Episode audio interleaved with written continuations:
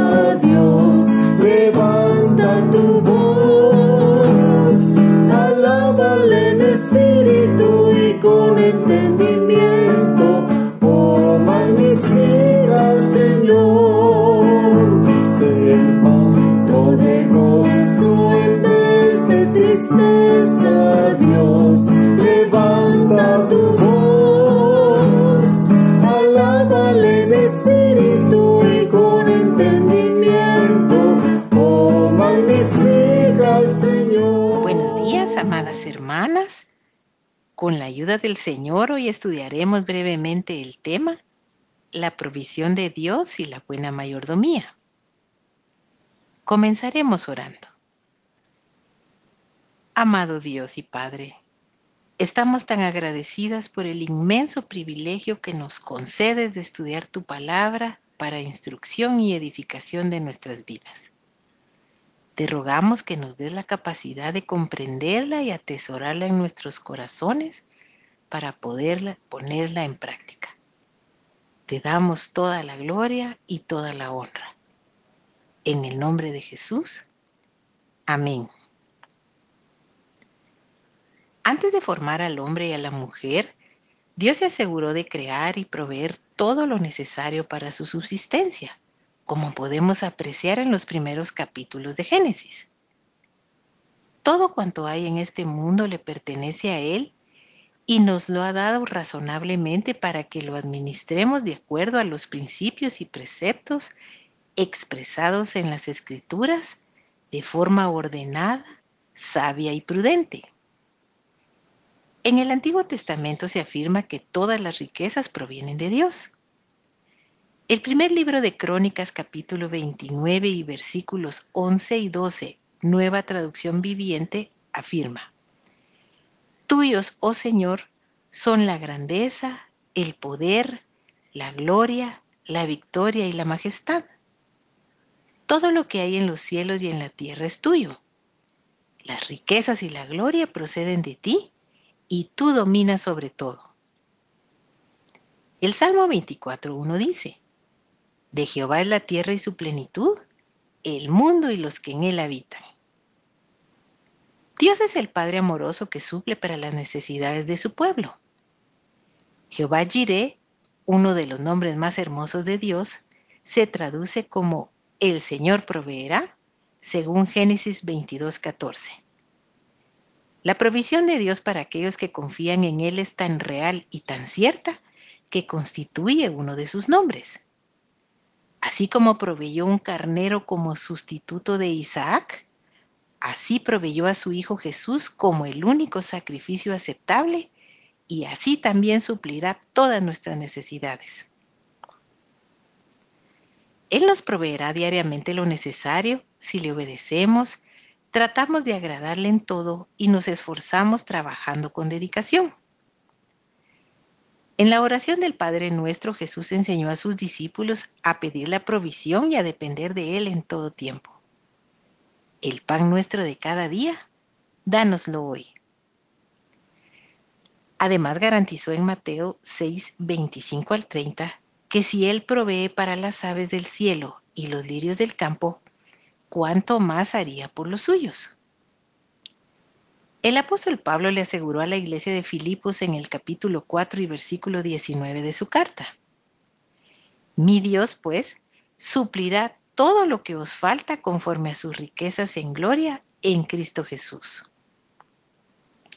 Además, David escribió en el Salmo 37, 25, No he visto justo desamparado, ni su descendencia que mendigue pan. Jesús les dijo a sus discípulos que debían buscar el reino de Dios por encima de todo lo demás. Leamos Mateo 6:33.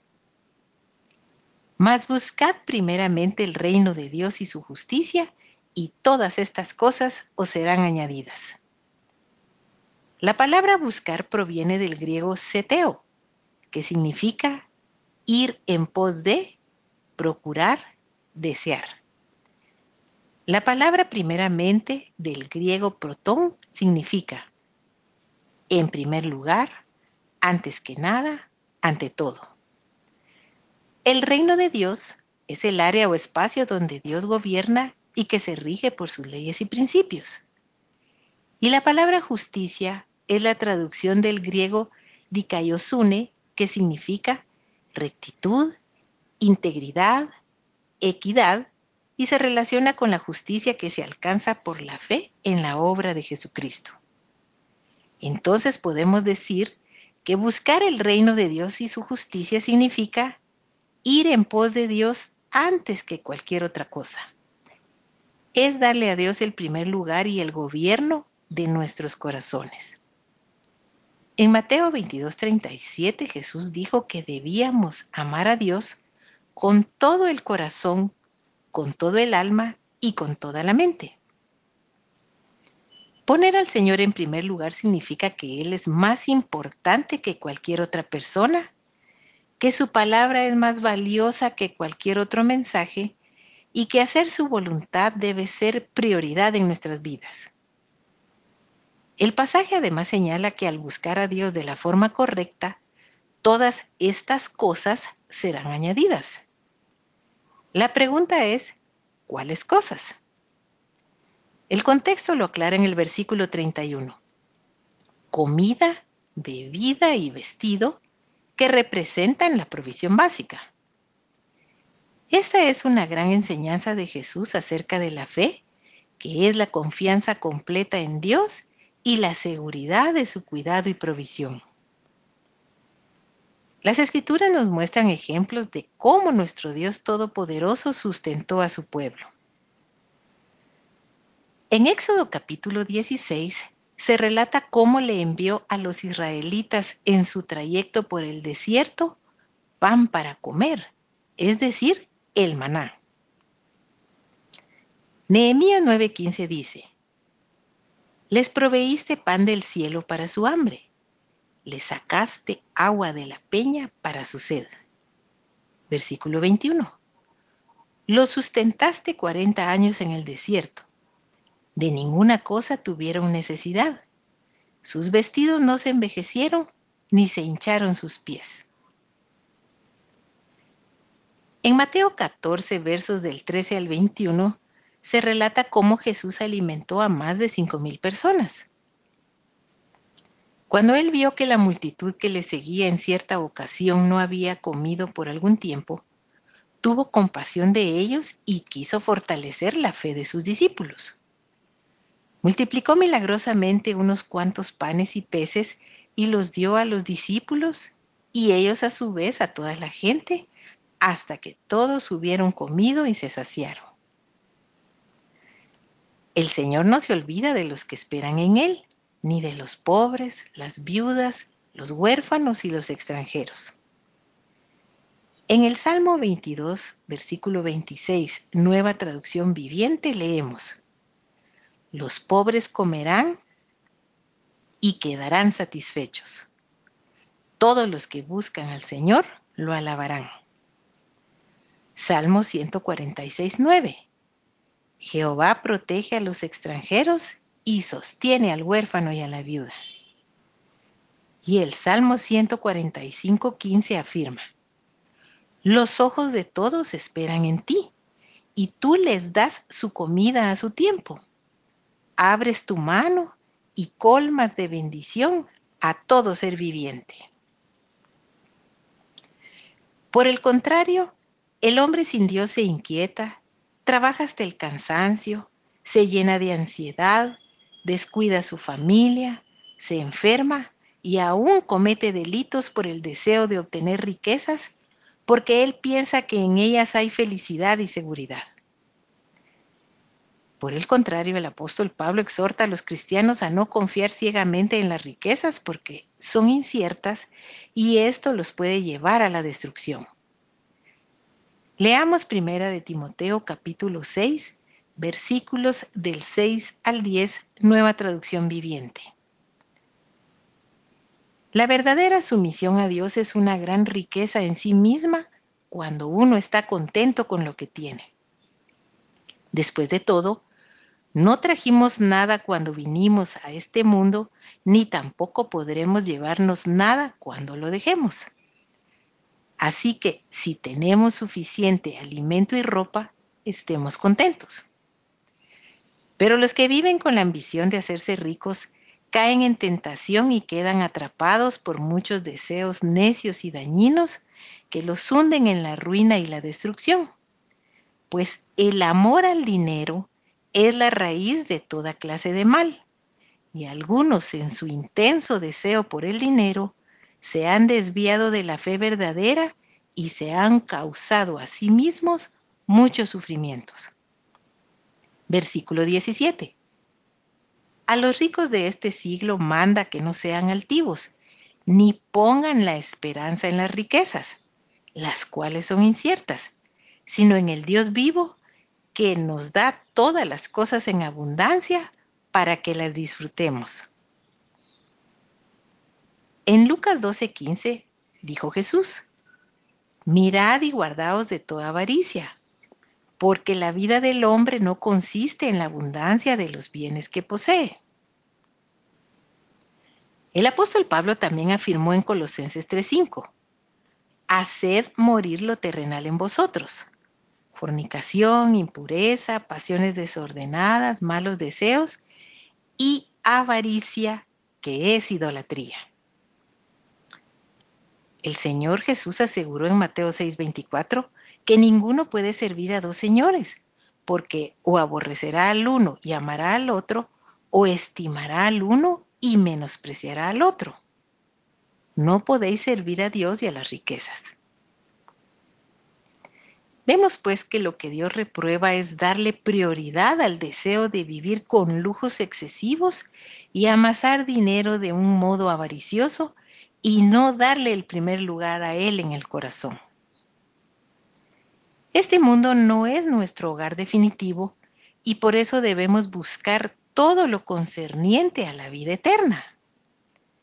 El apóstol Pablo en Colosenses 3, versículos 1 y 2 escribió, si pues habéis resucitado con Cristo, buscad las cosas de arriba, donde está Cristo sentado a la diestra de Dios. Poned la mira en las cosas de arriba y no en las de la tierra. Las riquezas o la falta de ellas constituyen una constante prueba para nosotros. Si tenemos más de lo que necesitamos, seremos tentados a no confiar en Dios. Si no tenemos suficiente, estaremos tentados a deshonrar su nombre e incluso olvidarnos de él. Proverbios 30, versículos 8 y 9 dice, No me des pobreza ni riquezas, manténme del pan necesario. No sea que me sacie y te niegue y diga, ¿quién es Jehová? O que siendo pobre hurte y blasfeme el nombre de mi Dios. La clave para superar esta prueba se halla en depositar plenamente nuestra confianza en el Señor y esperar de Él la provisión necesaria. Veamos ahora cómo la Biblia nos enseña de manera práctica cómo debemos administrar sabiamente la provisión de Dios. En primer lugar, debemos dar con gratitud por todo lo que el Señor ha hecho por nosotros. Nuestro deseo de obedecerle y agradarle debe ser la razón principal para dar para la expansión del reino de Dios, el sostenimiento de su obra y el amor hacia los necesitados, aún en circunstancias difíciles. Veamos un bello ejemplo de esto. Al venir la hambruna en la región de Judea que había anunciado el profeta Agabo en Hechos 11:28, aunada la difícil situación que atravesaban los cristianos de esa área, el apóstol Pablo organizó una colecta económica entre las iglesias gentiles para socorrer a los hermanos en aflicción. En Gálatas 2.10, él manifestó que recibió el encargo de los apóstoles que vivían en Jerusalén de acordarse de los pobres, lo cual procuró hacer con diligencia invitó a los fieles a preparar y guardar su ofrenda para los santos cada primer día de la semana. Luego el dinero sería reunido y llevado a Jerusalén, según Primera de Corintios 16, versículos del 1 al 3. La provincia de Macedonia en particular había soportado una serie de guerras y fue saqueada por los romanos, lo que la llevó a padecer mucha pobreza. Tres iglesias fueron establecidas en esa región en las ciudades de Filipos, Berea y Tesalónica, las cuales estaban sufriendo gran persecución.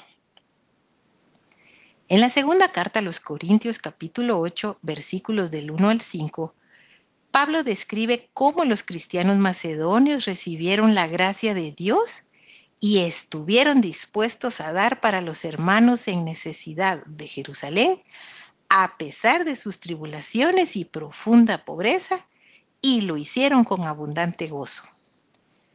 Pablo elogió su generosidad y dio testimonio que ellos dieron con agrado, pidiéndole con muchos ruegos que les concediera el privilegio de participar en la ofrenda.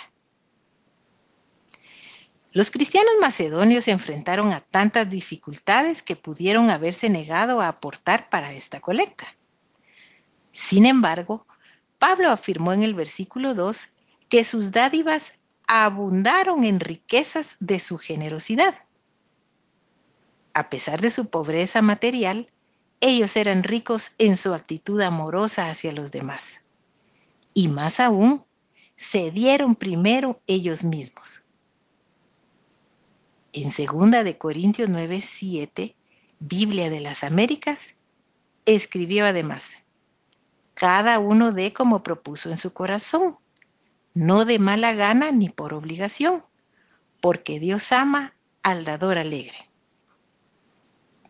En Romanos 15, versículos del 25 al 27, dijo respecto de llevar la colecta reunida. Mas ahora voy a Jerusalén para ministrar a los santos, porque Macedonia y Acaya tuvieron a bien hacer una ofrenda para los pobres que hay entre los santos que están en Jerusalén. Como vimos, el apóstol Pablo pensaba siempre en los pobres. En Hechos 20:35 manifestó, en todo os he enseñado que trabajando así se debe ayudar a los necesitados y recordar las palabras del Señor Jesús que dijo, más bienaventurado es dar que recibir. Existen muchos pasajes bíblicos que nos hablan respecto de ayudar al pobre.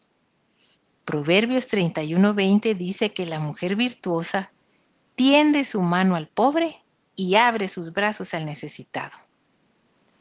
Ella no solo piensa en el bienestar de su familia, comparte con el desfavorecido y con el que está en necesidad. Deuteronomio 15:10 dice, con generosidad le darás y no te dolerá el corazón cuando le des, ya que el Señor tu Dios te bendecirá por esto en todo tu trabajo y en todo lo que emprendas. Proverbios 3:27 dice, no te niegues a hacer el bien a quien lo necesita, cuando bien sabes que está en tu mano hacerlo. No le digas que venga mañana por la ayuda si tienes con qué dársela hoy. Y Gálatas 6:10 dice, así que según tengamos oportunidad, hagamos bien a todos, en especial a los de la familia de la fe. Nuestro Dios es la personificación de la generosidad. Él dio a su único Hijo para morir en la cruz, para que todo aquel que cree en Él no se pierda, mas tenga vida eterna. En segundo lugar, debemos trabajar con diligencia. Cuando el Señor nos manda a no afanarnos ni llenarnos de ansiedad por el futuro, no nos está diciendo que dejemos de esforzarnos y trabajar con esmero mientras estemos en esta tierra. Las escrituras más bien nos mandan a obrar laboriosamente. Proverbios 22, 29 dice, ¿has visto hombre solícito en su trabajo? Delante de los reyes estará, no estará delante de los de baja condición.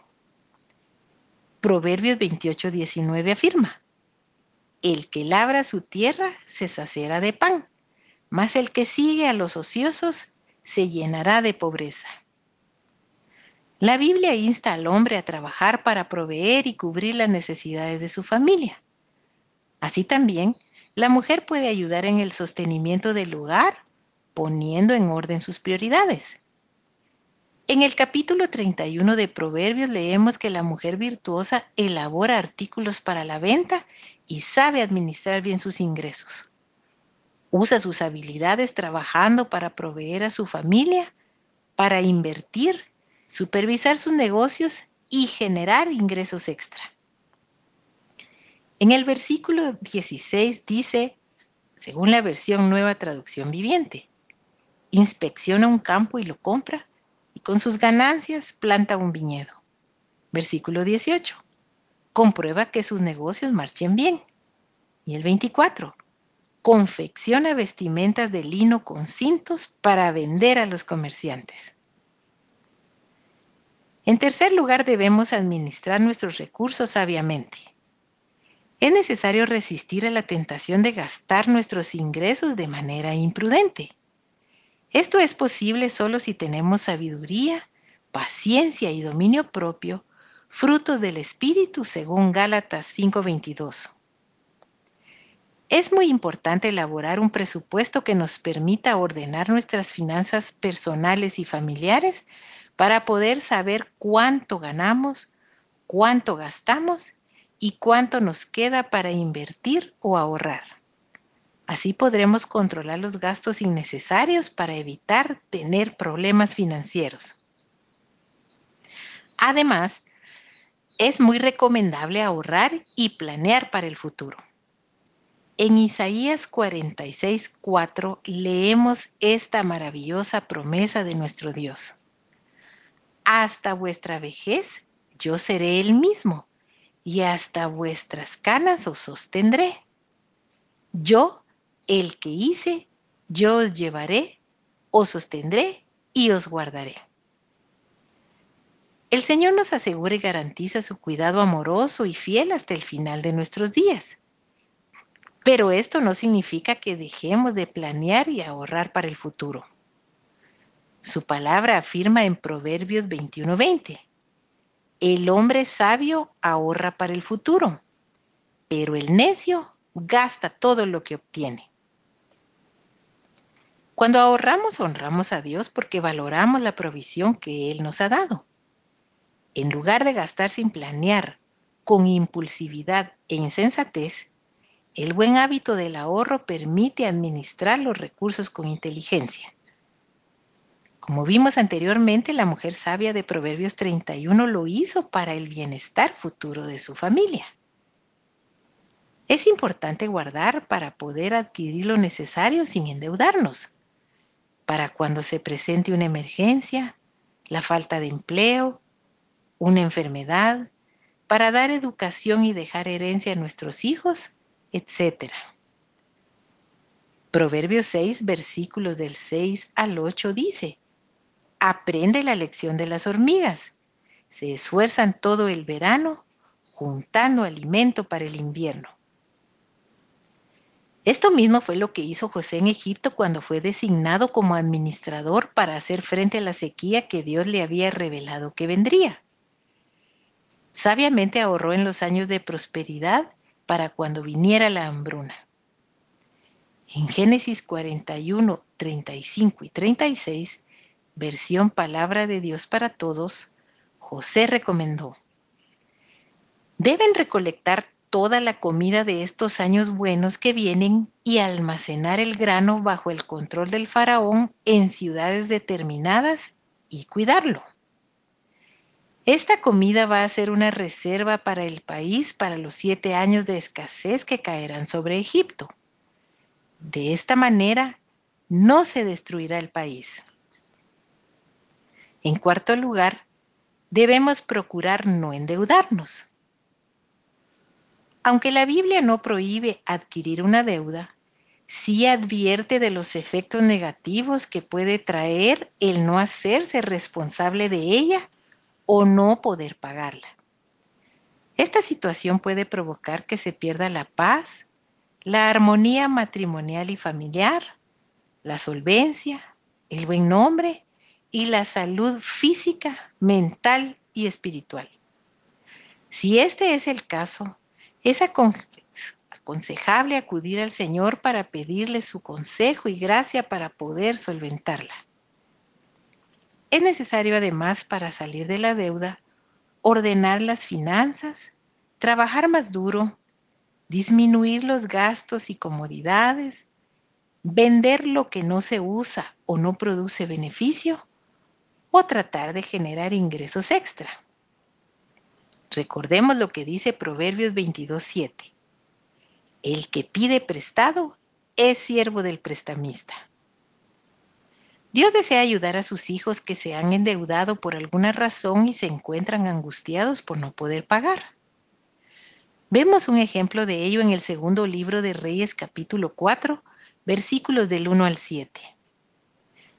Una mujer de las mujeres de los hijos de los profetas clamó a Eliseo diciendo, tu siervo mi marido ha muerto, y tú sabes que tu siervo era temeroso de Jehová. Y ha venido el acreedor para tomarse dos hijos míos por siervos. De acuerdo con el pasaje, esta mujer fue la esposa de un hombre que temía y honraba a Dios. Tristemente, él murió dejando a su familia una deuda que no podía pagar. Como resultado, el acreedor vino a llevarse a sus hijos como siervos. Ella necesitaba ayuda inmediata y puso su confianza en Jehová, el Dios de Israel. Acudió al profeta Eliseo y él le preguntó qué tenía en casa. Ella le dijo que nada, solo una vasija de aceite, pues se encontraba en gran pobreza. Es probable que por tratar de salir de la deuda haya vendido todo lo que poseía. Sin embargo, este aceite en las manos del Señor era suficiente para obrar un milagro. El varón de Dios le dijo que pidiera prestadas vasijas a todos sus vecinos, vacías y no pocas.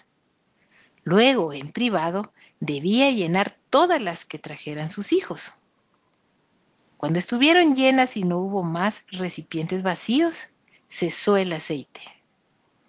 Entonces Eliseo le dijo, ve y vende el aceite y paga a tus acreedores, y tú y tus hijos vivid de lo que quede.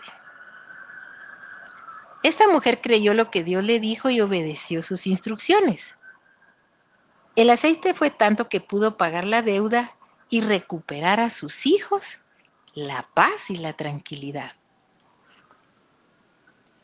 Para finalizar, querida hermana, Dios nos ha mostrado en su palabra que no debemos estar afanadas ni angustiadas por el mañana, porque Él nos asegura que proveerá para nuestro sustento.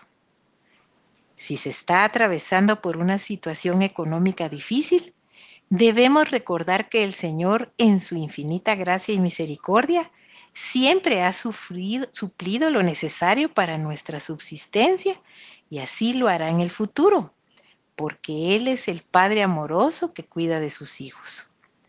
Además, él nos insta a amarlo con todo nuestro corazón, a buscar primeramente su reino y su justicia y a poner nuestra confianza total en Él, esforzándonos en la parte que a nosotros nos corresponde. Nuestra condición espiritual se ve reflejada en el lugar que le damos al Señor en nuestras vidas y en la manera cómo manejamos nuestras finanzas y posesiones. El sistema pecaminoso de este mundo trata de convencernos para que gastemos lo que tenemos, consumamos sin control y acumulemos muchos bienes. Como vimos anteriormente, esto solo nos lleva a limitar nuestros recursos, al endeudamiento, a la pérdida de la paz, la salud e incluso la comunión con Dios. Aunque no es pecado tener dinero y posesiones, sí lo es codiciarlos, afanarse por adquirir más y más, aferrarse a ellos como seguridad personal, dándoles prioridad en la mente y en el corazón, dejando nuestra relación con Dios en un lugar secundario. Por el contrario, debemos ser sabias y buenas administradoras de lo que el Señor ha puesto en nuestras manos para que tengamos incluso que compartir con el necesitado. Debemos anhelar hacer tesoros, sí, pero en el cielo. En Mateo 6, versículos 20 y 21, nueva traducción viviente, Jesús nos exhorta.